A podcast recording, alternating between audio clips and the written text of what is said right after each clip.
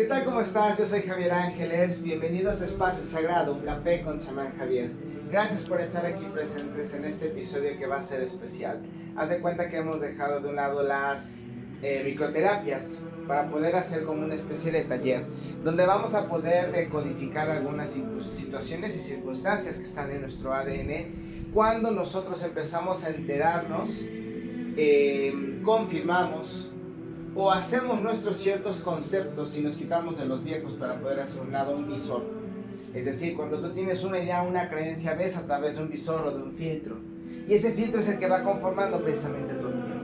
Entonces hoy te voy a invitar, en especial si eres nuevo, que me acabas de escuchar, te voy a invitar de favor a que pienses que estamos hablando de cuestiones de ciencia ficción. Pero no por demeritar el conocimiento que te voy a transmitir sino permitir precisamente que tu imaginación vuele. Vamos a hacer ese ejercicio. Nuestra imaginación va a volar y se va a permitir entender, saber, creer, aceptar que lo que te estoy diciendo tiene una causa, tiene una razón, tiene un efecto y sobre todo tiene una emoción. Si nosotros logramos quitarnos esos visores, va a ser muchísimo más fácil que aceptemos los regalos de la vida. ¿Por qué? Porque cuando tú vives a través de un visor, es decir, a través de una mentira, a través de un filtro, en realidad estás viviendo tu vida a través de ese filtro y cuando se rompe llega la realidad y duele. Ahí es donde a lo mejor muchos me van a odiar y me van a decir, no, es que te ves un charlatán, como me dijo una señora hace una semana en, en Facebook y la señora ni siquiera tiene una idea de lo que es la palabra, entiende la palabra como tal, que es distinto, ajá, pero no significa que porque la entiende así, ese sea su significado. Y hemos hablado muchísimas veces sobre ese sentido. Los significados de las palabras no son en muchas ocasiones lo que nosotros pensamos que son. Y como tú crees que son, entonces tú vives tu vida a través de ese filtro. Pero eso no significa que sea una verdad. Vas a decir, bueno, es que tu verdad tampoco es tu verdad. No, yo no te estoy hablando de una verdad, yo te estoy hablando de un indicio de que podría ayudarte a darte cuenta de que lo que estás viviendo a lo mejor te está haciendo daño porque no te está permitiendo ser consciente de lo que verdaderamente existe. Estás, estás queriendo cerrar los ojos para no enterarte, pero cuando no te enteras es como si tuvieras una bomba de tiempo en las manos. No sabes cuándo te va a explotar. Y cuando explota ya no puedes hacer nada. Si estamos a tiempo de poder hacer un exorcismo de nuestro ADN a través de las creencias que nos han hecho, em, aquí sí vale la palabra, que nos han hecho creer. Ajá eh, todo lo que nos han dicho, en especial los sistemas educativos, a través de conceptos bastante torcidos, pues obviamente podremos darnos cuenta del objetivo de esas personas, por qué está un país, nuestro país o los países como están. Y que estoy seguro que si esto sucede en México, sucede en gran parte de Latinoamérica, sucede en gran parte del mundo. Si nosotros quitamos los filtros puede ser que a lo mejor tengamos un poco de más dignidad en lugar de estar utilizando palabras nada más a lo puro sonso para poder ver si llamamos la atención de alguien y poder insultarlo. Automáticamente podemos utilizar nuestra mente para poder debatir y decir no te puedo creer por lo siguiente y estarás en todo tu derecho. Lo único que yo te voy a estar pidiendo es que por experiencia te animes a creer te animes a hacer antes de demeritarme o no creerme o siquiera decir este pobre güey. Porque entonces no soy yo. Eres tú quien no quieres y no, te da la, no se da la oportunidad. Y si no te das la oportunidad no puedes decir que no es cierto, punto. Si no te das la oportunidad no puedes decir que no es cierto. Por eso a mí me gusta escuchar los puntos de vista. Porque de esta forma puedo saber en qué concepto, en qué frecuencia está escuchando o está pensando la persona.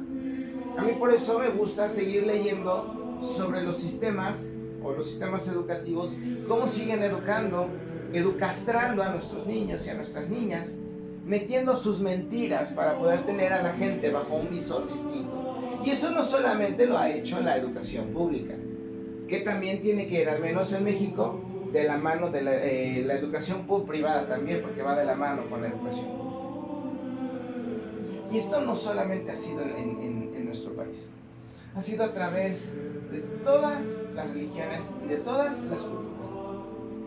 Por ejemplo, la reina Hatshepsut, una de las mujeres más poderosas de Egipto, que dijeron los especialistas que fue borrada por eh, alguna persona, han señalado a su sobrino Tutmosis III, lo han señalado como el que quitó todo por conceptos familiares, pero no te dicen que quienes se encontraron y dudaron de la existencia de una mujer faraón que se hizo de los más altos cargos, que fue extremadamente inteligente para poder hacerse del poder en todos los niveles y que no le volvieran a quitar la corona porque le correspondía como primogénita que era.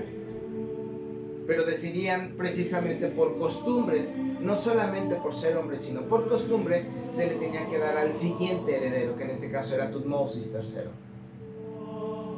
Obviamente los especialistas no podían permitir que una mujer y eso no significa que por ser especialistas, hombres o a lo mejor blancos, todos los hombres y de todas las condiciones menos, menos este, oscuras, menos negras, menos morenas, sean personas dañinas, ni siquiera los más blancos. Quitémonos eso, por favor. Estas personas no pudieron aceptar ni tolerar que sus conceptos podían estar equivocados y que la gente podía cuestionarse que fue lo más fácil borrarla de la historia. Automáticamente. ¿Qué fue, qué, fue lo que pasó con Tutankamón? Con Akenatón, su padre. Exactamente lo mismo que hizo Hatshepsut. Y ahorita te lo explico porque me faltó esa parte. Hatshepsut había, había nacido de cuna real, primogénita hija de Tutmosis I, uno de los primeros faraones de la dinastía número 18. Se dividen por dinastías. Este hombre fue muy poderoso. Le, Perdón. le correspondía el reino a Hatshepsut, pero se lo dieron al hijo de una esposa eh, secundaria. Eh, era hija de la esposa oficial. Obviamente esto no le gustó, pero tuvo que casarse con su medio hermano para poder acceder al trono. De todas maneras le tocaba y de todas maneras fue obligada a hacerlo. Tutmosis II fue un hombre muy enfermizo. No duró mucho. Y le tocaba a ella y le querían dar la corona. Ella se había enterado que le, que le querían quitar la corona para dársela a su sobrino Tutmosis III a pesar de que tenía como 5 o 7 años. Obviamente él no iba a regir. Obviamente había poderes más interesados en esta circunstancia. Entonces, ¿qué fue lo que hizo? Durante el tiempo que estuvo casada con Tutmosis II, empezó a armar una serie de alianzas entre personas de poder, de comercio, políticos y sacerdotales. Y llegó el momento en que ella se quedó con el trono y aparte se hizo llamar, según los especialistas, faraón, porque la palabra faraón está mal aplicada, y se hizo nombrar primer faraón. Pero aparte de todo, ella entendió el poder del androginismo, acuérdense. Se supone que Zeus creó al hombre y a la mujer como andróginos, pero te manejan el andrógino con dos cabezas. Un cuerpo completo, este, masculino y femenino. Y se dicen que estaban tan celosos los dioses porque eran unas criaturas muy felices que los separaron. Separaron el cuerpo del hombre, separaron el cuerpo de la mujer el andrógino, el hermafrodita. Hermafrodita, Hermes, Afrodita, conocimiento, iluminación.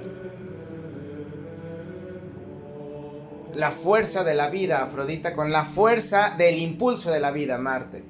Afrodita, Marte, Artemisa, Apolo, gemelos. Y por eso la mitología está llena de hermafroditas, de bisexuales, Em, de hermanos gemelos y así tú, podrás entender que es básicamente el mismo concepto.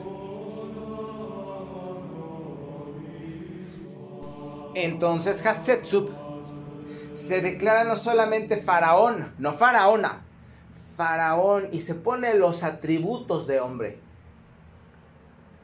Y dice que su madre fue concebida por el dios Amón, el supremo dios de ese entonces. Por lo tanto, si Amón había declarado una mujer como receptora de su hijo, obviamente nadie se iba a atrever a cuestionar a Hatshepsut. Por lo tanto, entonces se hizo hija divina, faraón y esposa real. abarcó todos los títulos como hombre y como mujer. Y cambió la historia. Y demostró que se podía porque duró 22 años de los más prósperos en Egipto. ¿Qué pasó, por ejemplo, con los aztecas? Con los aztecas antes del año de 1430, me parece, pues obviamente había una crisis porque no se estaba logrando el objetivo de crecimiento como se había declarado y se había creído para esta gente. Que además habían, eran una raza bastante compleja, difícil, de hecho, los vecinos, no solamente porque eran conquistados, sino porque además se les tenía un odio no porque eran fuertes, sino porque eran una raza muy difícil, caníbal, por ejemplo, ladrona, abusiva. Se hicieron de todos los atributos de todas las religiones que existían en ese entonces para crearse un poderío religioso y un derecho divino. No estoy renegando de mi raza, vengo de la raza también pero si nosotros no lo conocemos, no sabemos de dónde venimos. Entonces te recomiendo por favor que busques a Escoatl, que fue uno precisamente, uno de los Tlatuanis, y él fue el que cambió la historia. Hizo un consenso con sus, eh, con sus sabios y decidieron atribuirle al pueblo azteca la encomienda divina de ser un pueblo elegido por Huitzilopochtli, un dios solar. Pero además ellos entendían un solar galáctico. Ojo, no estamos hablando de nuestro sol. Estamos hablando de el padre o el centro de nuestra galaxia, que además es una galaxia doble. Somos una galaxia gemela. Y tenemos un sol gemelo y tenemos un planeta gemelo, que es precisamente el que está ocasionando todos estos disturbios, porque cada vez se está acercando más. Es un planeta gemelo, pero me parece que el otro es más grande. ¿Y qué fue lo que hizo Squad? Dijo que ellos vienen, son descendientes de una raza escogida por los dioses para llegar a su tierra prometida que era Aztlán, donde encontrarían precisamente un águila devorando una serpiente y que esa sería la señal divina que les proporcionaría la bendición de Huitzilopochtli para convertirlos en una potencia. Todo esto para quitar el conocimiento del pueblo, para hacerlo más, entre comillas, digno. Porque habían sido expulsados varias veces, porque no los querían cerca, porque vuelta a lo mismo eran ladrones, eran caníbales. No los consideraban dignos, se les consideraba infrahumanos en ese entonces. Pero curiosamente, cuando estudias la forma en la cual Huitzilopochtli hace el trato, fíjate muy bien, dentro del mito Fíjate lo esotérico que existe aquí. En el trato que Huitzilopochtli hace con los líderes, se muestra que si hacen un sacrificio de sangre quemada, Él proveerá las bendiciones y los convertirá en una potencia. ¿No te suena esto como un pacto satánico? Para poder hablar de los sacrificios tienes que ser iniciado porque si no, no los vas a poder entender y cuesta muchísimo tiempo entenderlos. No estoy diciendo que los apruebo, ojo, te estoy hablando que dentro de las creencias tienen su razón de ser y dentro de sus prácticas hay un porqué. Pero no te estoy hablando de los rituales satánicos, te estoy hablando de ciertos rituales que permiten el funcionamiento y la unificación de nuestro cuerpo con los elementos de la naturaleza. Por ejemplo, la práctica de pincharse un pene, el pene erecto para poder sacar un poco de sangre y con esa sangre bendecir las tierras, las aguas de riego, las tierras, para así pedir, por favor, que los dioses bendigan tus tierras con una buena cosecha.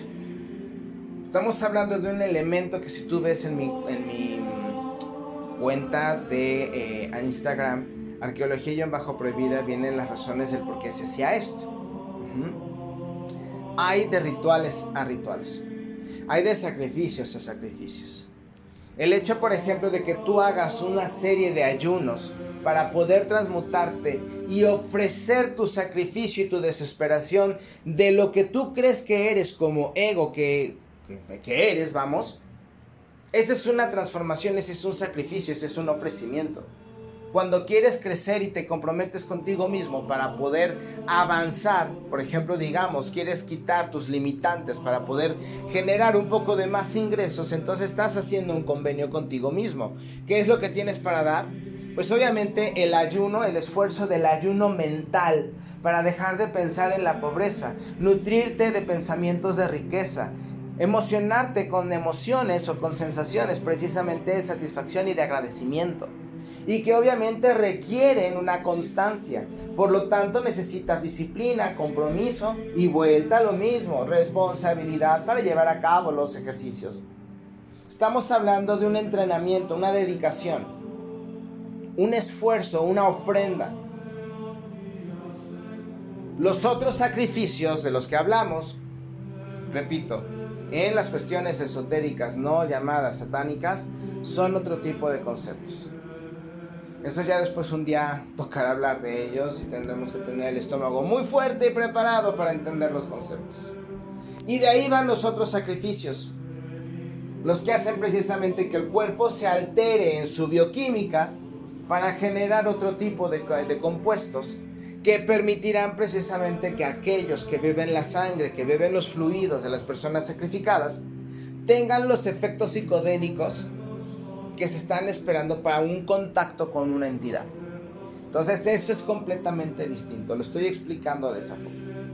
Pero si tú escuchas entonces cómo Huitzilopochtli hace ese convenio con los mexicas, estamos hablando de que es el, casi el mismo estilo de trabajo que hizo Jehová con los judíos. Jehová o Yahvé. Jehová es la Yahvé el famoso holocausto.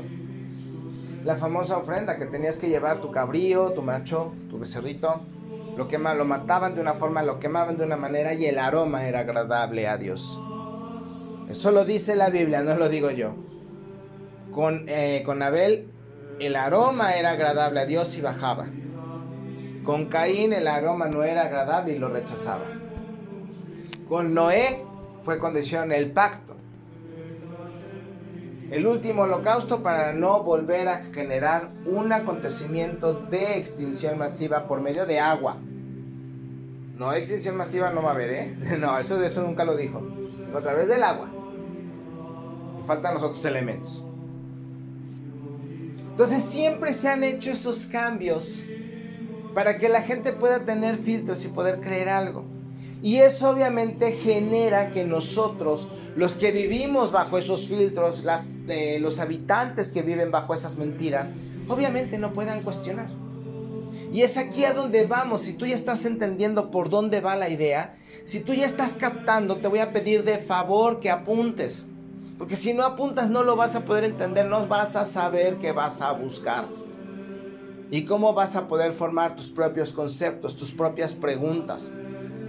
Este programa nació precisamente porque aparte de que ya tocaba hablar de la primavera, me, pidieron hablar precisamente de Huitzilopochtli. Y tenía que hacer esta breve introducción para que me lo puedas entender. Todos los conceptos que nosotros conocemos de todas las religiones están nutridos de diferentes religiones que a su vez están nutridos por los mitos de religiones que les antecedieron, incluso después, digo antes del colapso mundial que les tocó. Porque recuerden que ha sido por agua, ha sido por fuego, ha sido por tierra, ha sido por viento. Nosotros se supone que tenemos dos vías. Destruirnos por fuego, el fuego que conocemos, el fuego de la guerra, o consumir esta humanidad en el fuego alquímico de la kundalini, que cuando se activa en el cuerpo hace el mismo efecto que te habla de Huitzilopochtli. Huitzilopochtli es la iluminación, la activación de nuestro ADN, de nuestro ADN genético, nuestro ADN, perdón, em, galáctico, y que nos hace una representación del centro de la galaxia en esta dimensión. ¿Cuál es el mito de Huitzilopochtli? Vas a decir, bueno, ¿y esto qué tiene que ver con la primavera? Ahí va. Se supone que Coatlicue, la diosa madre, la diosa serpiente, la diosa que tiene dos cabezas de serpiente encontradas Y hay una herramienta, incluso hay, un, hay una simbología que a su vez es un arma en la mitología que se estudia, donde se encuentran dos serpientes de frente. El caduceo de Mercurio, que representa al ADN humano, el cual tiene de varias razas, se dice 12 como mínimo, en las cuales hay raza draconiana, raza reptil, de diferente, hay diferentes razas, hay, difer, hay este, raza en Siria, Siria, de Siria, hay raza en Leónidas, hay raza, una raza gris, pero no es una raza gris recesiva como los enanitos grises, no recuerdo cuál es. No me sé todas las razas, pero son esas porque son también las que participaron en la creación de nuestro cuerpo. Y estaba ella, la representación del ADN, la representación del cuerpo, por eso es la madre de la tierra, la madre del cuerpo, por eso es la madrecita, porque nos dio a luz. Salimos de ella. Puede decirse que es un tipo Eva.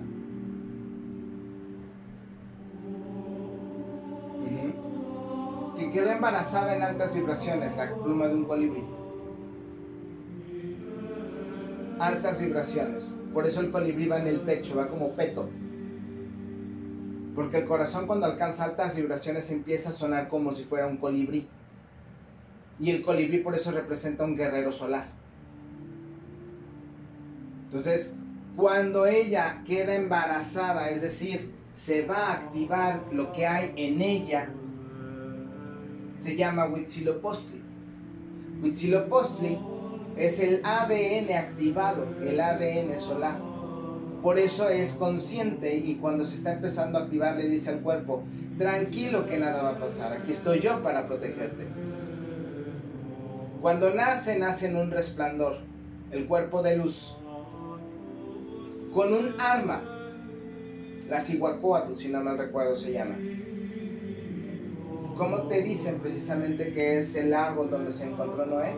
una, una ardiente, no es nuestro, nuestro sistema central, nervioso central, no es como un árbol. Si se activa a través del chakra base, que es donde está el coxis, un poquito más abajo del coxis, no daría a entender como si fuera un árbol encendiéndose. Sihuacoatl es nuestra, nuestro sistema nervioso central activado. Esa es nuestra capacidad. Es la famosa, es la famosa arma de el arcángel Miguel. Recuerden cuál, qué significa el nombre Miguel. ¿Quién es como Dios? Nosotros somos como Dios. No somos Dios. Somos una parte de Él. Y para hacerlo tenemos que hacer precisamente alta frecuencia. Y solamente entendiendo cómo funciona nuestro cuerpo fuera solamente de la biología primitiva que nos han dicho que es, va a ser muchísimo más fácil que podamos activar nuestras capacidades. Por eso te dije que tienes que hablar a través de tu imaginación, tienes que creerlo, tienes que imaginarlo, tienes que apuntarlo para que puedas encontrar las referencias.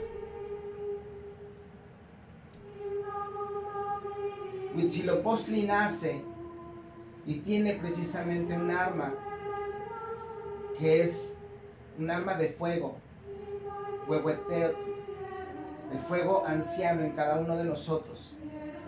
Fíjate cómo todos los dioses están relacionados y todos son uno mismo en diferentes facetas. Como somos nosotros diferentes y a la vez somos uno mismo. No eres la misma con tu mamá que con tu amiga, que con tu hermano, que con tu novio o que con tu novia. Pero eres la misma persona cuando te presentas. Eres el mismo físico tienes las mismas bases. Huitzilopochtli cuando se activa, el ADN cuando se activa, empieza a cuestionar a la psique, le empieza a destrozar. ¿Qué es la psique? La luna. Por eso te muestran a la Coyolxauhqui tronada, este, troceada, rota. Porque es la psique que se ha roto.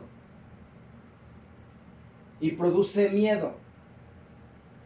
Fobos, Vas a decir, oye, ¿Cómo estás confundiendo todo? No, nada más apunta los nombres. Y lo vas a encontrar en tratados alquímicos, lo vas a encontrar incluso en la cocina, lo vas a encontrar en la magia, lo vas a encontrar en la mitología. Estoy tratando de decirte que tu cuerpo tiene propiedades divinas. Tu ADN tiene la capacidad de transmutación y de activación. Ese ADN está compuesto precisamente de los elementos necesarios para que puedas conectar con todo aquello que está fuera de la Matrix, con aquella parte divina. Esos átomos están en ti, te pueden conectar directamente con las fuentes divinas. Tu cuerpo prácticamente está esperando a activarse, activar el cuerpo de luz, activar a Huitzilopochtli en ti por eso, precisamente, cuando se habla de iluminación, se habla de Lucifer. Pero a la gente no le gusta porque le enseñaron que Lucifer es un demonio. Y Lucifer es el proceso de encendimiento de nuestro cerebro. Cuando nuestro cerebro se empieza a activar, se activa también en otras frecuencias. Y empezamos a iluminarnos. Empezamos a utilizar otras frecuencias. Nuestras neuronas empiezan a generar otro tipo de actividades que nos pueden incluso ayudar a comunicarnos o incluso a, manifestar diferentes capacidades físicas de nuestro cuerpo. ¿Por qué te estoy hablando esto en primavera? Porque llegó el momento de entenderlo. Es un nuevo nacimiento, es un nuevo proceso.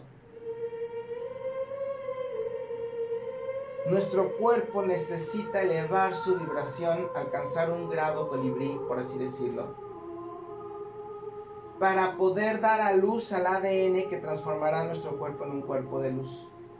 La transmutación.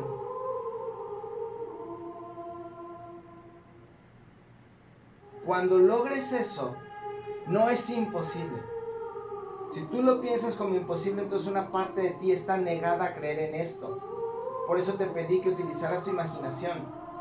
Si lo estás escuchando es por una razón. ¿Y por qué te niegas a usar las razones que te da la imaginación si es una herramienta divina. Cuando se activa tu cuerpo de luz, automáticamente tu psique se quiebra y empieza el cuestionamiento. Por eso ves en las páginas espirituales que de vez en cuando tienen razones, te dicen que el despertar verdaderamente es como volverse loco. Y de repente pareces una persona, y de repente pareces otra, y de repente estás contento, y de repente estás triste. Y de repente tienes una visión que te asusta.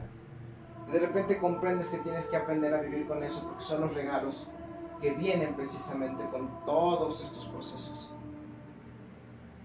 Huitzilopochtli representa al dios joven, al dios solar joven. La primavera representa el calentamiento de la tierra y también representa la juventud del sol joven. El sol relacionado con la estrella más bella, la estrella más bella es Lucifer, Lúcifero, la estrella de la mañana. Es decir, iluminación astronómica, la iluminación de nuestro sistema, de nuestro cielo. Prometeo representa a Lucifer y Prometeo le robó el fuego de la, el fuego de la inteligencia a los dioses para dárselo a los seres humanos.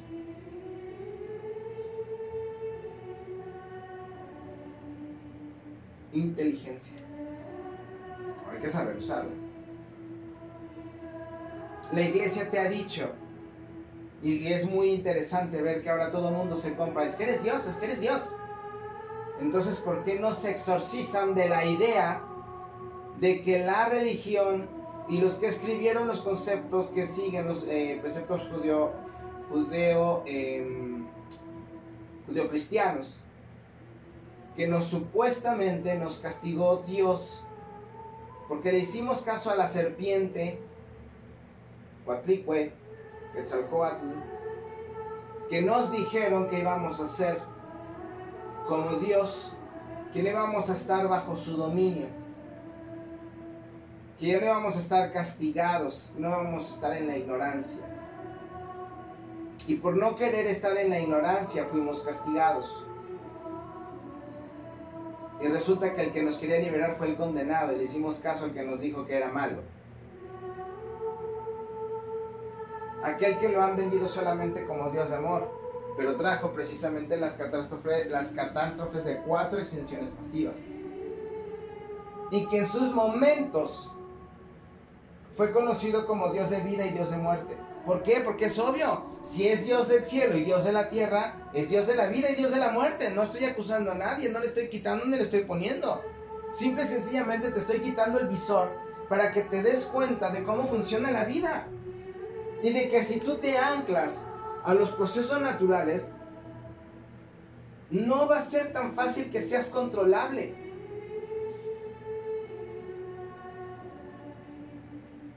Así de sencillo. La primavera representa la transformación, el quitarse una piel, la renovación. Aquí lo conocían como Xipetotec, la renovación de la piel. Te quitas la piel, por eso desollaban a algunos muertos. Ya después pues, vinieron sus mitos de que se los comían y que se los hacían pozole. Pero representa el quitarse una piel para dejar una nueva, tener una nueva oportunidad. El sol joven representa una nueva oportunidad. La tierra joven representa una nueva oportunidad. ¿Por qué empezar una nueva oportunidad con conceptos viejos y abstractos que no te sirven de nada, que solamente te están castrando, que no te han dejado avanzar, que te han llenado de culpa? Te voy a dar un secreto que te va a ayudar y te va a facilitar la vida. Quítate la palabra culpa y coloca la palabra responsabilidad y vas los cambios. Tanto cuando hables con alguien, cuando hables contigo mismo, tu diálogo contigo mismo, tu diálogo interno. ¿Qué fue lo que pasó entonces? ¿Hubo o no hubo serpiente? ¿Hubo o no hubo águila? Un águila bailando con una serpiente. Ese es el verdadero emblema de México. Y no salió de esa piedra donde dicen que salió, no recuerdo el nombre de la piedra, porque además eh, sí es una representación de nuestro ADN, pero te voy a decir por qué. El águila representa al sol. La serpiente representa el agua. No se pelean. De hecho, en sus inicios estaban una junto a la una sostenía a la otra porque son complemento fuego masculino, agua femenino. No pueden estar peleados. Están en un baile. Y ese baile lo representa la serpiente y el ave fénix en la cultura china. Que nosotros aquí conocemos como yin y yang. Aunque te digan ahora que es tierra y aire. Yin y yang te dicen que es tierra y aire. Pero en realidad es un baile, es un complemento. Están girando uno alrededor del otro, como, un, como el planeta Tierra con la Luna. Están girando y están bailando. Cuando te dijeron que estaban peleando y entonces te ponen al águila atorando a la serpiente, generaron la idea de que el mexicano tiene siempre que estar en conflicto con el otro mexicano, con el hermano, incluso consigo mismo. Por eso no tiene paz, por eso no puede calmarse. ¿Cuántos años llevamos en guerra con el narco, por ejemplo? Y no una guerra como tal, pero sí es un conflicto que ya ha quitado mucha gente, que ha removido, que ha desplazado, que ha asesinado. Y que aparte de todo, bajo los entrenamientos esotéricos por parte de ciertas agencias estadounidenses, por ejemplo, se les entrena precisamente en sacrificios que sí son satánicos. Porque Satán, ese demonio, no, no el nombre de Satanás, el nombre de Satanás significa otra cosa, el nombre y el concepto fue usurpado por una entidad demoníaca, para que más o menos me entiendas. Y entonces eso es lo que está peleando México. Esa criatura quiere de nueva cuenta México. Y por eso no puede estar en paz México. Pero todos los países tienen sus maldiciones. Estados Unidos cada 10 años tiene una guerra. ¿Por qué crees que las personas allá crecen financieramente o crecían antes financieramente más rápido que otros países? Porque ellos tenían que dejar algo construido por si alguna guerra existía. Y no puedes decir que no, porque automáticamente cada 10, 15, incluso 20 años había una guerra. Primera Guerra Mundial, Segunda Guerra Mundial, que si la guerra del Golfo, que si la guerra de Vietnam, que si la guerra de esto, que si la guerra del otro. Siempre hay una guerra. Y no saben si los van a mandar llamar. Entonces, ¿qué es lo que hacen? Entrenan, se preparan lo suficiente para pensar en sus generaciones futuras. Si los mandan llamar, o llega a suceder algo, tener una base y tener un patrimonio. Nosotros afortunadamente no habíamos tenido ningún conflicto fuerte hasta esas fechas. Sin embargo, como siempre estamos en conflicto con nosotros mismos, a través de esa simbología errónea que pusieron personas de poder, y que curiosamente, eh, por ejemplo, Díaz Ordaz fue uno de ellos, estaba ligado con la, con la tigresa. La tigresa se sabía que era satanista. Y el FBI estuvo muy en contacto con este señor también. Un águila y una serpiente representarían precisamente lo que es una serpiente emplumada. Un tipo de, de simbología de dragón.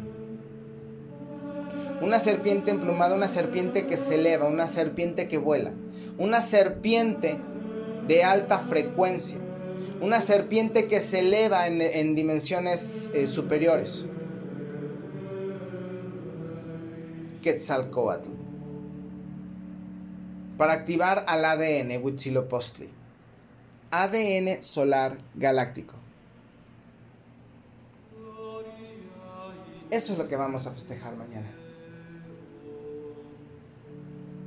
Por eso el mexicano no encuentra paz. Y es que conciliar precisamente con todas esas ideas.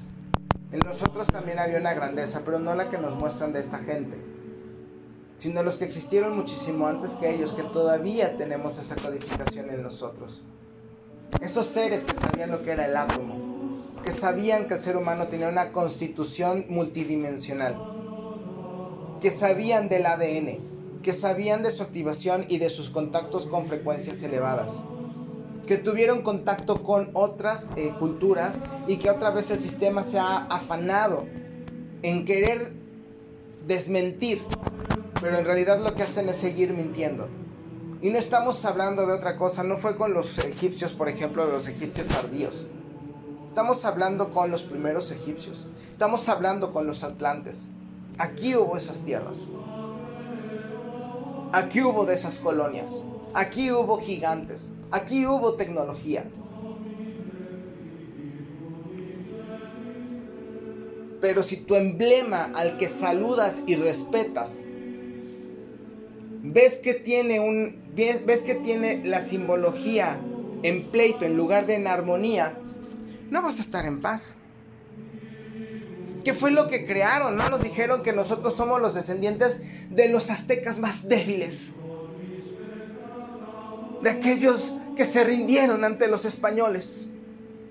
Pero que nos hemos ido elevando como buenos mexicanos. Porque nosotros los mexicanos podemos. Y hasta nos pusieron una canción. Solidaridad, venceremos. ¿O no? ¿O no? nos han metido todas esas patrañas para olvidarnos de lo más importante. Que venimos de la cornicopia.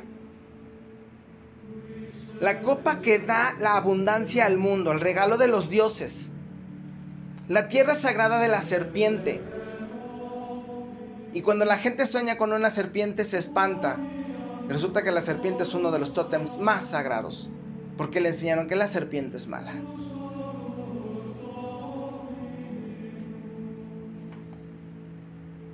Fíjate nada más. Y entonces tienes al águila que representa al sol y a la serpiente que representa el agua, que juntas cuando están bailando se convierten en agua quemada, que la traducción es Atul Tlachinoli. Busca A T A T L Tlachinoli y vas a ver el emblema del ADN.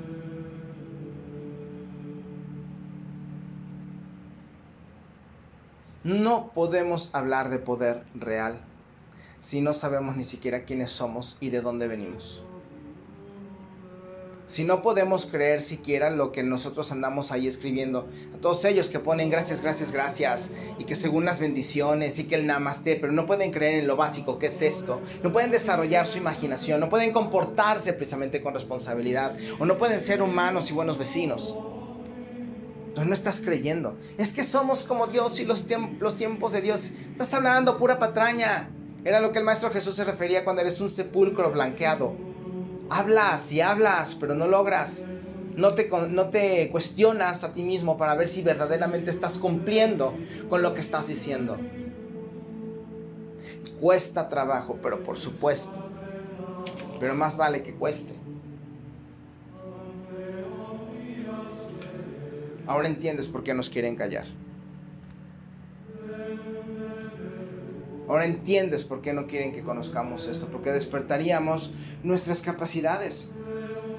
Nos daríamos cuenta que no necesitamos que nos estén orientando, por eso nos han mantenido en un sistema de inmadurez, inmadurez emocional. Para que no logremos hacer esos avances, no nos demos cuenta de lo que tenemos. Que tú puedes levantarte mañana un poquito más temprano, observar el sol cuando salga, 5 o 10 minutos, lo máximo que podrías hacer en, en las primeras prácticas. E imaginarte precisamente que ese sol entra en ti mientras lo respiras.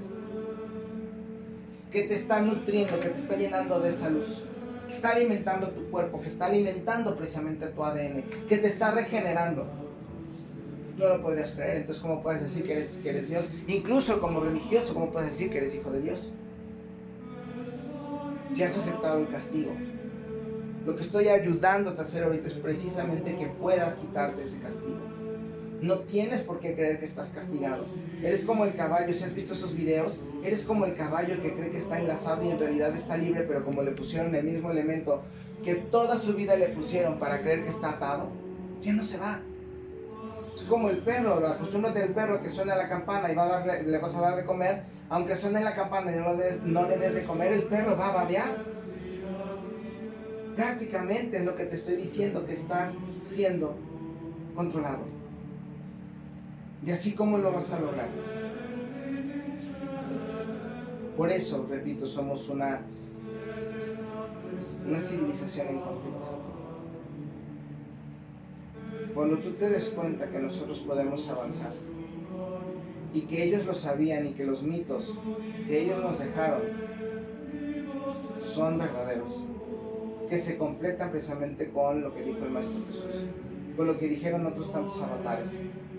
Tienes el manual completo. Por eso te pedí que apuntaras, porque yo sé que lo que tú estés empezando a apuntar y a comprender va, a ayudarte a hacerte los cuestionamientos necesarios para poder avanzar. En ese momento vas a poder decir, ah, se trata de esto.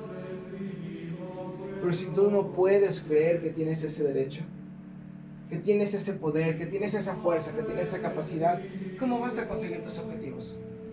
¿Cómo voy a poder yo ayudarte a conseguir lo que estás soñando? Si ni siquiera puedes creer que vienes una, una descendencia de una línea que te permite estar en contacto con el universo y que eso amerita la ley, la leyenda, la creencia que hoy dice que nosotros Estamos en este mundo y en estas dimensiones como dioses sin poderes, porque nos hemos olvidado, porque así convenía, de cómo es una divinidad en una situación material. ¿Quieres ver cómo se, comporta, cómo se comporta un Dios sin poderes? Observa a tu vecino, obsérvate a ti. Y cuando te des cuenta, vas a cambiar tantas cosas. Que estoy seguro que te vas a acordar de este episodio. Y a partir de este momento pueden haber muchísimos cambios en tu vida. Vámonos directamente a la magia, porque si no, entonces se nos va a hacer demasiado tarde. Y eh, no te voy a poder dar los horóscopos porque se suponía que yo nada más iba a hablar. Está, el programa estaba programado, bueno, más bien estaba pensado. El programa estaba programado, órale. Eh, estaba pensado para hacer media hora, ya voy 45 minutos. Pues bueno, ¿qué es lo que vamos a hacer? Mañana o el día 21, vas, lo que vas a hacer es poner en un papelito, en un papel blanco, la runa Fejo. Así se dice, se escribe F-E-H-O-O-U.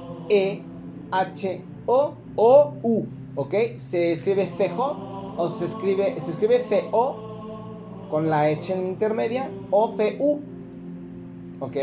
Pero la vas a encontrar precisamente con cualquiera de las dos. Haz de cuenta que es un palito con dos bracitos pequeñitos, como si fuera una F que está subiendo los brazos al cielo. ¿Ok? Ese símbolo representa prosperidad y representa ganancia. Lo que nosotros estamos haciendo en este momento es una vela y un incienso de prosperidad.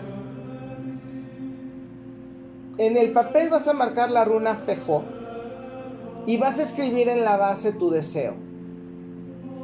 Quiero ser feliz, van a decir algunos.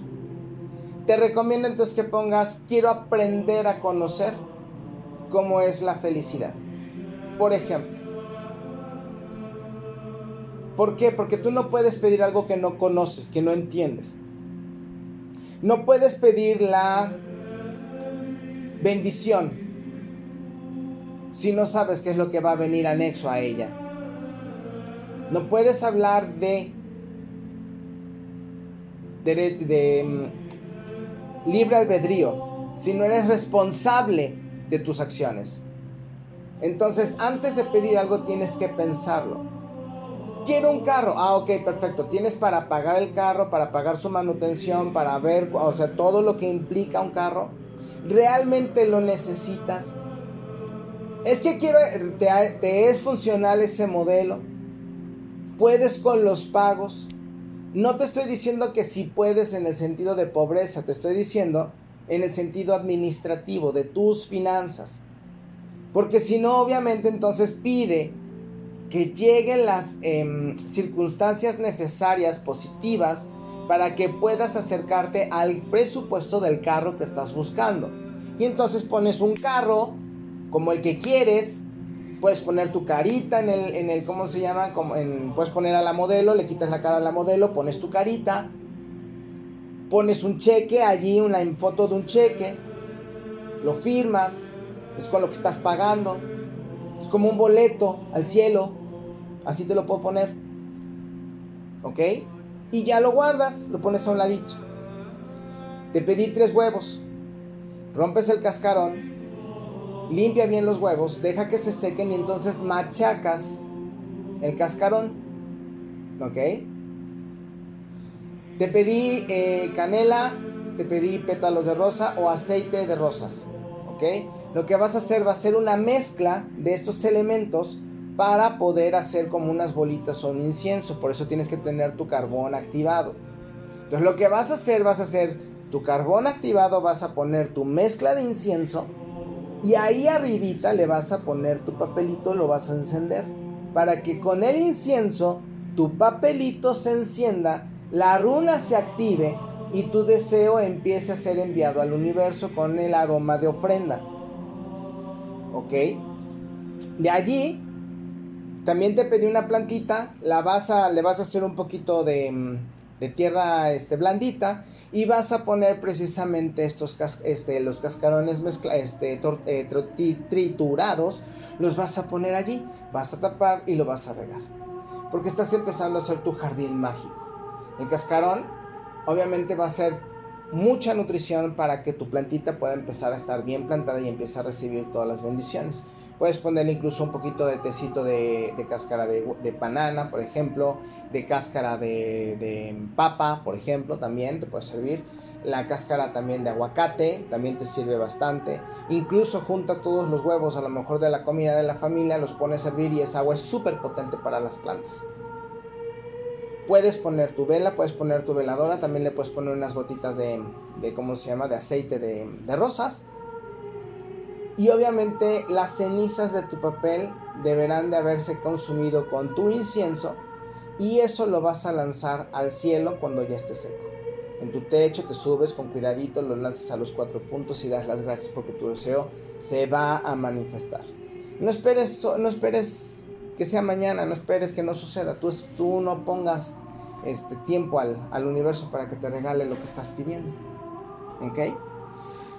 Ya también en los episodios pasados te estuve comentando cómo puedes adornar tu casa, cuáles son los elementos, los colores, este, la simbología. Solamente te recomiendo que no pongas conejos en dado caso de que tú seas este signo gallo, por favor. De ahí en fuera todos los demás sí lo pueden poner. Este, todos los que son gallo de preferencia pongan, por ejemplo, huevo, huevitos. Y eso ya también los estaría relacionando ustedes, entonces no los estamos haciendo un lado.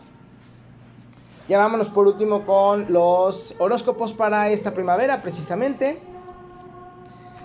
Y empezamos con Aries.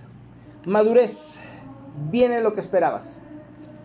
Viene mucho movimiento. Vienen desplazamientos para muchas personas. Los desplazamientos quiere decir que a lo mejor se van a cambiar de casa. Vienen ofrecimientos en estos tres meses. A lo mejor un cambio de empresa. A lo mejor un cambio de proceso en tu vida el chiste es de que hay movimiento, no dudes porque ya estás listo para ello. Para nuestros amigos de Tauro todo viene y se va concretando. Dios te le ha dicho que sí a tus proyectos. No te preocupes, vienen muy bien aspectados. Para nuestros amigos de eh, Géminis, vienen muchas lecciones, eh, hay mucho que aprender todavía. Dale las gracias a la vida por las grandes sorpresas y no importa que estas sean incluso negativas. Si tienes alguna situación negativa, tranquilízate, enójate y luego recupérate y pregunta cuál es la enseñanza en esto. De ahí en fuera que si tú aprendes a hacer estos ejercicios, no serás manipulado por tus emociones negativas y aprenderás muchísimo más. Para nuestros amigos de cáncer vienen muchos regalos, vienen mucha tranquilidad, vienen algunos cambios, vienen buenas noticias, así que no se desesperen. Para nuestros amigos de Leo, transformaciones, esta primavera te va a cambiar bastante.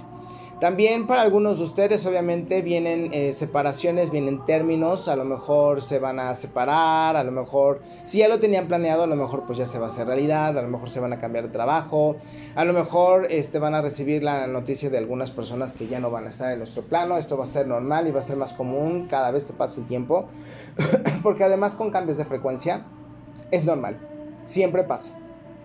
Cambiamos de frecuencia cuando fue también el terremoto de mm, Indonesia se fueron 400 mil personas. Esto siempre sucede. Entonces, por los que se van es porque ya no aguantaban el paso de lo que está sucediendo a nuestro alrededor. Virgo. Nuestros amigos de Virgo van a tener grandes, este, grandes sorpresas, grandes revelaciones. Necesitaban lo que están viviendo ahorita. Muchos de ustedes se han renegado y han puesto las barreras adecuadas para no hacer movimientos, pero eso los está enfermando, los está bloqueando y no los está dejando prosperar quítate del camino o muévete y vas a ver cómo los regalos llegan. Para nuestros amigos de Libra vienen buenos movimientos, vienen buenas noticias, vienen buenos caminos. Única y exclusivamente tienen que tener este, paciencia para que se presenten en el momento adecuado. Yo te recomendaría que te acerques a personas que dan resultados, no que dan promesas. En especial aquellos con los que estás haciendo negociaciones. Para nuestros amigos de Escorpión, Vienen muy buenas, eh, muy buenas noticias, vienen desarrollos psíquicos, van a estar muy, em, se van a estresar un poco porque van a empezar a ver cosas, van a empezar a escuchar voces, van a empezar a despertar sus cualidades psíquicas, clarividentes. Vamos, va a ser un mere que tenga impresionante con ustedes a nivel emocional. Entonces llévensela tranquila, por favor. Traten de hacerse muchos baños en especial. Si están en lugares fríos, bañitos calientes. Si están en lugares calientes, bañitos fríos, para que estos les puedan ayudar, de preferencia con aguas mineralizadas por ejemplo, con bicarbonato, con magnesio, este, con potasio, con nitrógeno, con, o sea, pero obviamente esto lo puedes sacar de elementos naturales. Por ejemplo, puedes sacar em, del, del pepino, puedes sacarle las cáscaras, esa agua, esas cáscaras las pones en agua, las dejas remojar unos 5 días y después con esa agua te lavas el cabello y te enjuagas el cuerpo. Vas a ver cómo vas a descansar. Lo puedes hacer también con sulfato y con cloruro de magnesio y te van a dar también los aportes em, que en teoría diario necesitarías tener. Una cucharadita en uno o dos litros de agua te ayudará bastante para poder descansar y así sucesivamente. También puedes hacerlo incluso con los restos de café o con un cafecito diluido. Agarras, te lo lavas, te lo te aplicas todo el café, te va a revitalizar el cuerpo, te enjuagas, el café te va, el olor de café te va a durar un poco en el cabello, pero no es un aroma asqueroso, al contrario es un aroma como de un tratamiento, puede decir que existe un tratamiento, está carísimo, a nadie le interesa y eso te va a ayudar bastante. Sagitario, muy buena suerte, muy buenas noticias, todos ustedes van a tener. Si saben aprovechar las oportunidades, se les pueden presentar unas que les van a dar incluso sorpresas hasta dentro de dos años. Capricornio, muchos cambios, muchos movimientos. Por favor, no se preocupen y no se desesperen. Todo aquello que parezca que se está saliendo de control, en realidad no está siendo así. Para que nosotros sepamos la calidad de porquería que hay en una casa abandonada, primero tenemos que sacudir y luego dejar que el polvo se siente para ver qué es lo que verdaderamente tenemos que limpiar. Para nuestros amigos de Acuario vienen muy buenas cuestiones a nivel a nivel financiero, vienen buenas, este, vienen cobros, o sea, vas a cobrar dinero, te, a lo mejor te van a pagar un dinero adeudado, a lo mejor te van a aumentar el dinero, este, o las ganancias siempre y cuando obviamente sepas que le has puesto las ganas a tu currículum, ¿eh? porque si eres de aquellos que nada más cree que por vender en catálogo ya va a salir de pobre, pues tampoco no te pases. De ahí nos vamos último con Pisces más cambios, movimientos, sobre todo que van a empezarse a hacer y les recomiendo que se hagan un poquito egoístas. Generalmente siempre se entregan a los demás. En esta ocasión te recomendaría que durante esta primavera seas un poco más egoísta y pienses un poco más en ti porque si no no vas a poder salir adelante. Pues bueno, yo te voy dejando. Espero que te haya gustado este episodio. Nos estábamos viendo la próxima. Donde sí ya vamos a hablar de la carta número 5 que es el eh, que es el elefante. Elefante, elefante, sí, sí, sí. Y eh, obviamente vamos a seguir hablando de magia y ahora nos tenemos que preparar precisamente... Eh, sí, es serio, Tenía que cerciorarme. Este, nos preparamos para la siguiente fiesta que es Walpurgis y después a la fiesta de Maya, que es la fiesta, eh, no recuerdo ahorita cuál es el nombre, pero es la fiesta del primero de mayo. Es la fiesta que nos permite pasar de la adolescencia a la madurez sexual. Es una fiesta sexual. Entonces vienen también algunos ejercicios, este, vienen también a aprender de la carta número 6, que está relacionada a la carta número 15. Por favor, busca carta 6 y 15 del tarot con arcanos mayores para que más o menos te vayas dando una idea. ¿Ok? Nos estamos viendo en el próximo episodio. Cuídate mucho. Te mando un abrazo muy fuerte. Te deseo una mágica primavera. Espero que te hayan gustado estos horóscopos con el tarot, por supuesto. Ya sabes, mis redes sociales, arqueología-prohibida, chamán-javier eh, y chamán Javier en este Facebook, ¿ok?